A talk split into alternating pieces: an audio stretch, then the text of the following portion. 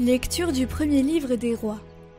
En ces jours-là, Salomon rassembla auprès de lui à Jérusalem les anciens d'Israël et tous les chefs des tribus, les chefs de famille des fils d'Israël, pour aller chercher l'arche de l'alliance du Seigneur dans la cité de David, c'est-à-dire à Sion. Tous les hommes d'Israël se rassemblèrent auprès du roi Salomon, au septième mois, durant la fête des tentes. Quand tous les anciens d'Israël furent arrivés, les prêtres se chargèrent de l'arche. Ils emportèrent l'arche du Seigneur et la tente de la rencontre, avec tous les objets sacrés qui s'y trouvaient. Ce sont les prêtres et les Lévites qui les transportèrent. Le roi Salomon, et avec lui toute la communauté d'Israël qu'il avait convoquée auprès de lui devant l'arche, offrirent en sacrifice des moutons et des bœufs. Il y en avait un si grand nombre qu'on ne pouvait ni le compter, ni l'évaluer. Puis les prêtres transportèrent l'arche à sa place, dans la chambre sainte que l'on appelle le Saint des Saints, sous les ailes des kéroubim. Ceux-ci, en effet, étendaient leurs ailes au-dessus de l'emplacement de l'arche. Ils protégeaient l'arche et ses barres. Dans l'arche, il n'y avait rien, sinon deux tables de pierre, que Moïse avait placées au mont Horeb, quand le Seigneur avait conclu alliance avec les fils d'Israël, à leur sortie du pays d'Égypte.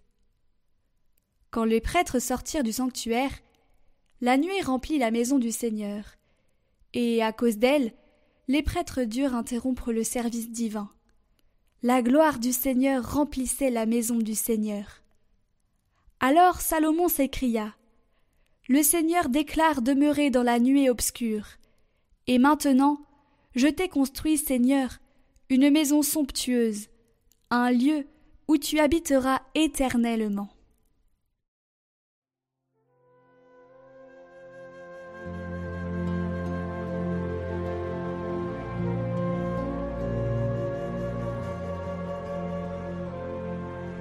Monte, Seigneur, vers le lieu de ton repos, toi et l'arche de ta force. Souviens-toi, Seigneur, de David, de sa promesse au puissant de Jacob. J'interdirai tout sommeil à mes yeux, avant d'avoir trouvé un lieu pour le Seigneur. Voici qu'on nous l'annonce à Ephrata.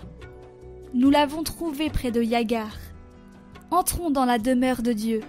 Prosternons-nous au pied de son trône. Que tes prêtres soient vêtus de justice, que tes fidèles crient de joie. Pour l'amour de David, ton serviteur, ne repousse pas la face de ton Messie.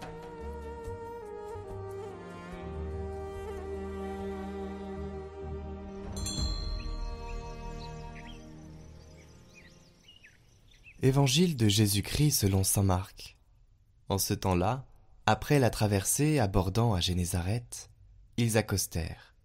Ils sortirent de la barque, et aussitôt les gens reconnurent Jésus. Ils parcoururent toute la région, et se mirent à apporter les malades sur des brancards, là où l'on apprenait que Jésus se trouvait. Et dans tous les endroits où ils se rendaient, dans les villages, les villes ou les campagnes, on déposait les infirmes sur les places. Ils le suppliaient de leur laisser toucher ne serait-ce que la frange de son manteau et tous ceux qui la touchèrent étaient sauvés.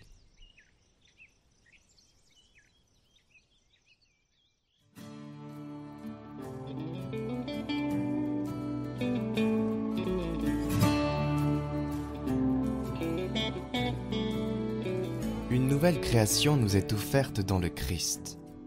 Notre Seigneur Jésus-Christ, en naissant vraiment homme, lui qui n'a jamais cessé d'être vraiment Dieu, a réalisé en lui le début de la nouvelle création, et dans sa naissance, il a donné à l'humanité un commencement spirituel.